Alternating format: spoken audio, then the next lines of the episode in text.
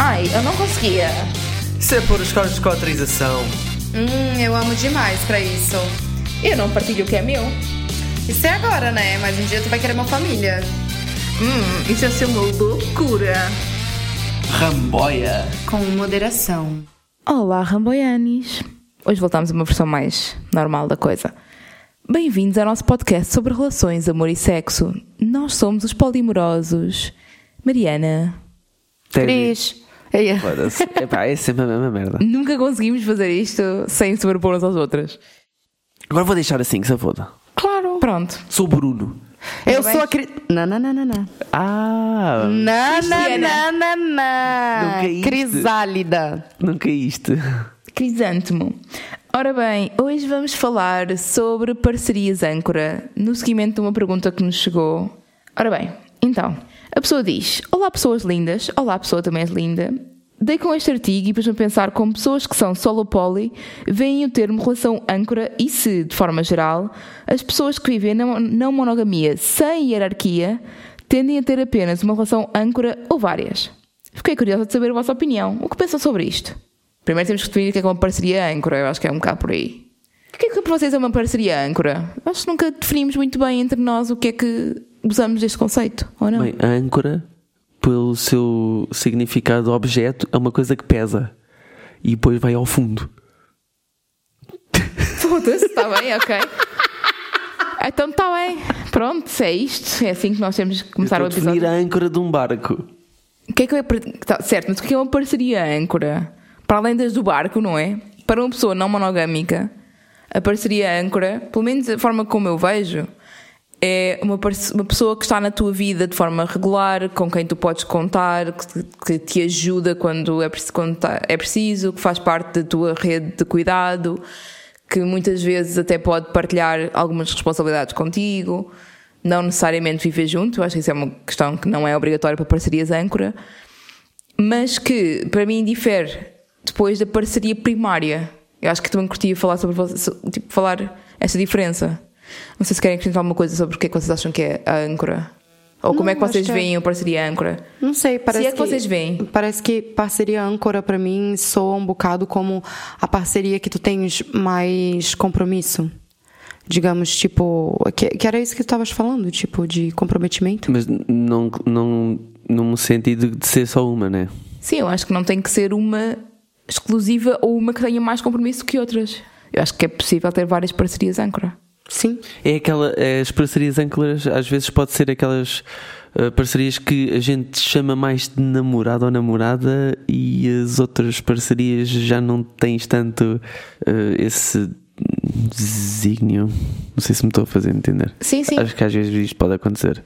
Eu acho que a gente diz namorado ou namorada só para facilitar a comunicação para outras pessoas de fora. Que tu True. queres dizer assim, boeda rápido. Para não ter que explicar os conceitos não- todos yeah, da não hierarquia e não sei o quê, e de tipos Para não ser boeda técnico, não é? Sim. Ok, fair enough. E em que é que difere a parceria âncora da parceria, hiera- a parceria primária? Eu acho que logo aí o nome é claro. Tipo, quando falas em parceria primária, estás claramente a dar uma hierarquia àquela pessoa. Aí, e estás a pôr todas as outras com quem tu possas relacionar abaixo dela. E a ter esta, hum, esta regra já imposta pelo próprio nome de que vai ser. hum, aquela pessoa mais especial do que as outras e vai ter mais direitos que as outras e por aí fora. Quando na âncora, eu acho que não tens isso. Tu tens uma pessoa em quem tu, se calhar, te apoias mais. Acho que a âncora tem a ver com mais com segurança, né? É, é isso. Eu também acho. Eu também vejo Acho que, é- acho que para mim o, o meu parceiro âncora é aquele que se eu precisar ir para o hospital, eu sei que ele vai me levar. Olha, certo. Se, se eu tiver num apuro, para quem que eu vou ligar? De todos os meus parceiros, se eu tiver num apuro, para quem que eu vou ligar? Para mim, é, a, a resposta é daí o, o meu parceiro âncora. Justo. Acho fixe. E, e acho que não, não tem que ser tão como primário, porque. Sim, porque pode, porque pode ser, pode, pode não ser o parceiro primário, o parceiro âncora. Sim, e pode não, ser prim... podes não ter primário também na tua vida, não é? Podes tentar eh, terminar com a hierarquia ou não, ou não ter uma hierarquia nas tuas relações e ter a mesma parcerias âncora. Eu acho que isso é bastante possível. Aliás, eu, eu acho que nós aqui temos parcerias âncora. Vocês sentem que têm parcerias âncora na vossa vida? Eu, por acaso, acho que convém não estar a falar por vocês, não é? Daquelas coisas. Na minha opinião, as, as parcerias âncoras eh, que eu tenho são vocês, as duas. Ah, Que unexpected essa resposta, eu não estava à espera. Claro que sim. Mas, as- mas podiam ser. Podiam ser, sim, podia haver outras pessoas. A malta acha, normalmente quando nos ouve, acha que nós somos sempre só nós e, e bem fechados, principalmente as pessoas que começam a ouvir eh, há pouco tempo, têm até, perguntam muitas vezes se nós se envolvemos os três e não sei o quê. Eh, eu acho que parte um bocado dessa perspectiva de, de quando olham para nós. Sim, assumem isso. Assumem que, que nós somos um trisal, whatever.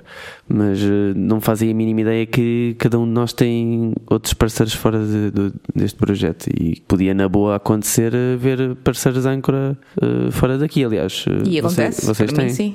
Sim, também. sim, e a relação também vai mudando, né? Às vezes um parceiro que podia ser âncora pode deixar de ser. Sim. E o contrário? E Exatamente. pode voltar a ser. Pode deixar de ser e voltar a ser. Sim. Eu acho que sim, as coisas são, são sempre mutáveis, né? E acham que o conceito de parceria âncora pode coexistir com o solo poly? Claro. Se Eu sou a pessoa que mais pode falar sobre isso, porque eu sou a solo poli aqui, né? Às vezes muito mais solo do que poli, realmente. Mas eu acho que sim. Eu acho que o parceiro âncora, pelo menos pra mim, é muito importante a nível tipo. Vai, eu tenho, eu acho que eu tenho algumas âncoras. Eu tenho âncora emocional, eu tenho âncora tipo de coisas do dia a dia e não sei o quê. E pra mim faz toda a diferença, porque eu eu sou sozinha, eu tô num país onde eu não tenho a minha família, onde eu não tenho ninguém. Eu tenho que ter o meu. a minha gangue, né? Eu acho que faz sentido ter, sim. Porque não é, não é porque eu sou solo poli que eu não vou precisar da ajuda das pessoas na minha vida, tipo. Sim, do, do companheirismo também, tudo isso. Exato. Eu acho que as pessoas ligam muito o bagulho do solopólio como uma pessoa que não quer se comprometer e que quer pegar várias pessoas, mas que também não quer ter nenhum tipo de compromisso porque é solopoli. Ou não quer ninguém dar habitats nas suas cenas. E se calhar é um bocado isso, mas. eh, Sim, mas, mas eu discordo um bocado desse, desse conceito, não é? Porque eu sou solopoli que eu não tenho não parceiros âncora. ninguém. Não coabitas com ninguém. Mas também eh, se tu, um parceiro teu precisar do teu apoio, tu sais do teu isolamento da tua habitação para apoiar os, teus parceiros âncora. Não, na verdade Ou eu não? falo pra eles virem na minha casa, porque eu não saio da minha casa por nada.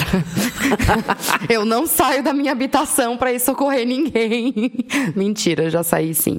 Mas sim, é, acho que sim. Outra coisa que a Anónima estava aqui a perguntar é se. Estava a dizer que no- naquele artigo que nos mostrou que pessoas em relações não monogâmicas não hierárquicas tendencialmente têm só uma parceria âncora. Eu por acaso não acho. É porque eu acho que talvez as pessoas podem ligar a hierarquia, a âncora e a primário. Tudo acha que é tudo a mesma coisa, entendeu? Quando há uma distinção entre, entre todas essas cenas. Porque eu acho que a hierarquia tá ligada, às vezes, a algum tipo de. hum, Como é que é o nome? Exclusividade em algumas cenas que a hierarquia às vezes te, te, te proporciona. E, por exemplo, às vezes coisas como ah, ir no mercado, ou tipo, cenas assim, porque Tu, tu basicamente tu convive com essa pessoa todos os dias, certo? Não, se tu é solo poli, não. Eu tô perdida. Dás um bocadinho. Aqui estamos a falar de, de quem tem relacionamentos não hierárquicos e mesmo assim ter só uma âncora. Ah. Que, é, que é o que aquele artigo supostamente diz. Eu não consegui ler o artigo, sinceramente, mas. Epá, se calhar também pode ter a ver com o facto de não serem relações eh, não monogâmicas com muitos anos. Tá, mas qual. Eu Mas, que pá, nós no nosso caso nós eu, eu acho que no meu caso eu demorei muitos anos de relação não monogâmica a ter mais do que uma âncora Same. Sim, mas, não- mas eu acho que não tem nada de errado nisso. Tipo, não é. Tu não precisa ter. Também tem várias âncoras. mas demora a ter várias âncoras Sim, mas, mas aí. No artigo, o que diz, supostamente, é que é comum em pessoas não monogâmicas não hierárquicas terem só uma parceria âncora. Não hierárquicas. Não hierárquicas, o que é um bocadinho contrassenso, entre aspas, não é? Pois é, Parece. por isso, que eu, é por isso que eu tô confusa. Porque, na verdade, eu acho que não tem nada de errado a pessoa ter só um parceiro âncora também. Mesmo sendo não, não hierárquico. Eu acho também não há nada de errado. Agora, também não acho que seja. hum, Tendencial. tendencial necessariamente. Eu acho que as pessoas esquecem-se às vezes que não é tão fácil assim ter relacionamentos ah, com compromissos com compromisso, com cuidado, com âncora, com apoio emocional, com apoio financeiro, apoio de saúde, seja o que for. É muita energia. Não é, não é uma coisa que seja. Exato, é preciso muito tempo, é preciso muita energia emocional, é preciso, tipo, teres sequer conhecer pessoas que, com quem tenhas esse tipo de relacionamento. E isso demora a se construir Exato. também, né? Tipo, às vezes uma relação chega ao fim e não deu tempo daquela pessoa ter a chance de subir pra âncora, tá ligado? É tipo esquema de pirâmide. Vai colocando. A gente também teve dois anos e quando fui a perceber depois desses dois anos é que era âncora. Não, não, não houve um dia em que cheguei e disse ah, a crise agora é âncora. Não. Tipo, a gente foi percebendo. Vai construindo, né? Na verdade. Sim. É porque para, para teres uma parceria âncora tem que ir havendo um crescendo, um crescendo e um crescendo de confiança e de coisas que tu fazes com aquela pessoa e de coisas que partilhas e momentos que partilhas. E para te retirar a hierarquia, especialmente quem já vem de uma relação anterior, para retirar a hierarquia não é fácil. Temos, olha, temos um episódio sobre isso, sobre a hierarquia. Quem não ouviu ainda vai levar tal tal, mas vá ouvir, faz favor.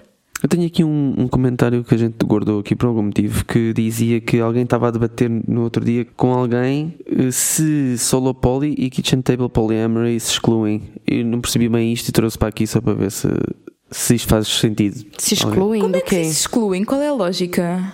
Eu, eu nem sequer entendi. Eu, eu gostava também de esmiuçar aqui o que é que é kitchen table polyamory. Ok, então, que são, a Kitchen Table Polyamory é um tipo de, de polimor em que as pessoas. Que acontece na mesa da cozinha. Sim, estão todos na mesa da cozinha à volta, e estão todos a fazer a comida, estão todos a jantar juntos, mesmo que não tenham relacionamentos. Já me bateu pânico aqui.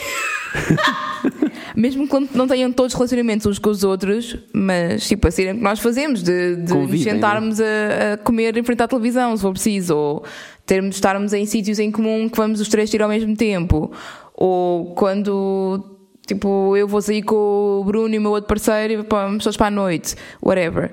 Isso é Kitchen Table Polyamory, quer dizer, o Bruno e o meu outro parceiro não são ainda bem Kitchen Table Polyamory, mas pronto. Mas essa ideia de as pessoas conviverem no dia a dia como se fosse uma coisa normal e como se fizessem parte da sua vida e não estarem com relações completamente paralelas.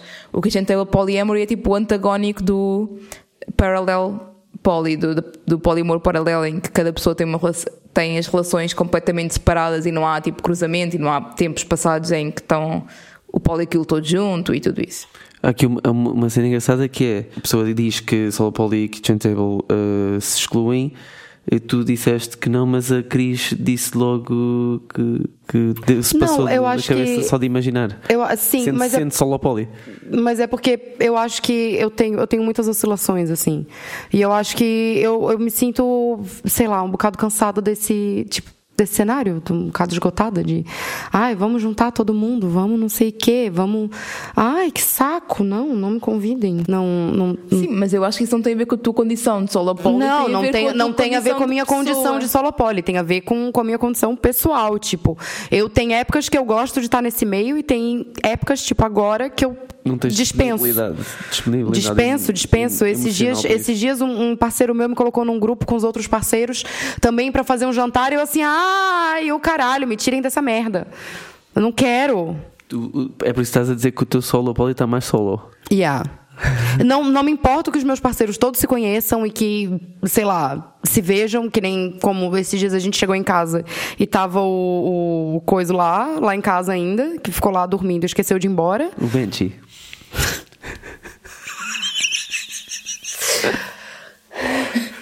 Que esqueceu de ir embora, eu nem sabia que ele tava na minha casa, mas pra mim, mesmo assim, eu me senti um bocado desconfortável. E sentiste desconfortável? Um bocado. Ah, eu, não- eu senti zero. Eu me, eu me senti um bocado desconfortável. Primeiro, porque eu achei que ele já tinha ido embora. Segundo, porque, ai. Um, um bocadinho de, de individualidade, assim, dentro das relações, pra mim, eu acho que tá pesando mais do que conviver todo mundo junto. Mas era o quê? Uh, Tu sentiste mal porque era cringe uh, a gente estar presentes um, um com o outro? Estar tipo em contacto? Não, não é isso. É tipo, mano, o que, que tu tá fazendo aqui ainda? Não era suposto. Mas é, não era suposto eu ver? Ou Ias sentir o mesmo se eu não estivesse lá? Ia. Ah, ok. Ia. Não é por causa de ti, é por causa de mim. Ah, ok, ok. Eu acho que o Kitchen Table Polyamory é assim. Acho que é, é muito útil. O- As pessoas poderem dar- dar-se bem, conseguirem estar, eh, estar no mesmo espaço, conseguirem partilhar refeições, rir, beber um copo, fazer jogos, whatever, não é obrigatório para as relações funcionarem. Eu acho que isso é uma questão que há, há muito. Um, há muita discussão e há muita valorização do kitchen table polyamory dentro da comunidade não monogâmica, mas epá, às vezes as relações têm que ser um bocadinho mais afastadas e that's totally fine. Não é obrigatório as pessoas estarem sempre tipo umas com as outras. Dá para as relações serem paralelas e serem saudáveis à mesma. E também dá para haver oscilações e mudanças ao longo do tempo e tudo isso. Uh, em relação ao solo poly ser excluente de kitchen table polyamory, isso faz-me zero sentido.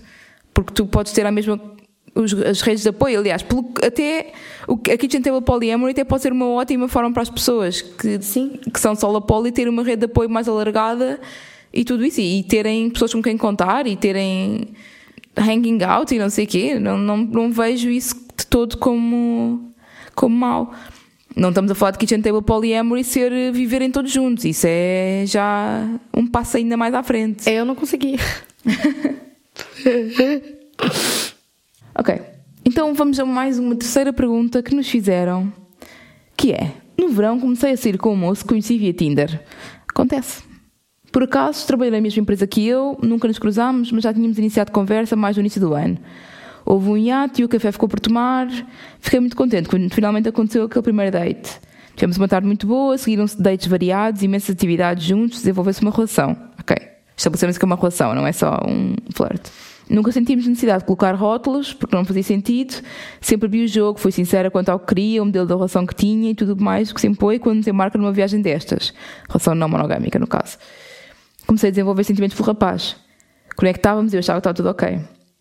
Ele esperou até à última vez que estive com ele, fomos jantar, fomos para a casa dele e ele esteve o tempo todo à espera para me dizer que há uns tempos estava a sair com outra pessoa e tinha enrolado uma química, portanto quer cortar.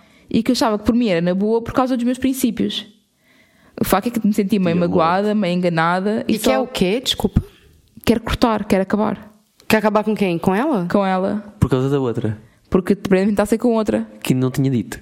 E não tinha dito. Eia. Ela. Eu já vi essa novela onde? Cada facada. Foda-se. Manda pro caralho, irmã. Ela pergunta: quando é que seria razoável falar de uma nova relação a alguém? E é legítimo ficar ferido quando se abre o jogo desta forma? Claro! É. Claro que é. Pá, para já, se estamos numa relação monogâmica, não monogâmica, casual, seja o que for, eu acho que dizer à pessoa logo se se pretende monogamia ou não monogamia, ou se pensa que ah, eu se calhar agora posso estar com várias pessoas, mas eventualmente vou querer eh, ter uma relação fechada, isso tem que estar claro desde o início. Especialmente se estás a ter dates regularmente com alguém, estás a criar uma conexão e um bond, especialmente emocional facada do coração. Tipo assim, eu, eu gosto sempre, pelo menos, de falar, no meu caso, quando eu conheço alguém novo e quando mesmo, por exemplo, se eu iniciei uma relação, vamos supor, recentemente, e eu ainda continuo com dating, continuo conhecendo outras pessoas e continuo não sei o que, nananã, eu gosto de ir falando principalmente também para ver como que a pessoa reage em relação a esse tipo de... Atividade. Em relação a esse tipo de atividade. Se eu ver que tem alguma red flag, eu, eu, já, vou, já vou pensando em mandar pro caralho também. Sim, mas depois tens a, a malta que sabe gerir é, essa atividade e a, a malta que não sabe. Mas é, é, mas, é por isso que tu, é, mas é por isso que tu tens que manter uma comunicação aberta, tipo. E também vai daquilo que as duas pessoas combinaram, né? As pessoas com pouca experiência neste game, se não tiverem a comunicação aberta, não vão ter Sim, mas segurança aí, mas aí... para para Mas aí para tu chegar numa para tu chegar numa comunicação aberta, até para isso tu tem que chegar numa comunicação aberta, tipo, tens que falar sobre ter uma comunicação aberta, sobre o que que a pessoa, o que que é, o que que é importante a outra pessoa saber, o que que é, o que que a pessoa não quer saber. Yeah. Por exemplo, eu tenho muitas coisas das tuas outras relações que eu não quero saber que para mim não faz diferença saber que não é importante e outras coisas que são importantes. Aí o, o, que muda é porque a gente já conversou sobre isso mas agora tipo em relações novas que nem essa essa essa ouvinte falou tipo será que eles falaram sobre isso em algum momento? Tipo acho que tá na hora das pessoas começar quando começam a ter uma relação não monogâmica, seja de que nível for, já meter isso aí no meio, mesmo que esteja no início da relação, é, mesmo com o New Relationship Energy, mete ali que é possível sim tu continuar saindo com outras pessoas e pergunta pra outra pessoa, olha, como que tu acha que tu ia se sentir se eu fosse ter um date agora ou não sei o quê? Porque é como se tu estivesse abrindo uma nova relação, na verdade. Tem que ter esse tipo de comunicação.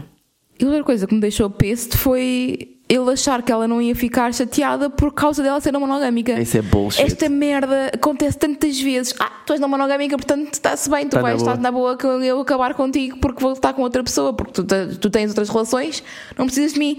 Pô, caralho, man! Pô, caralho! Só coisa que me deixa pista é isto, a sério.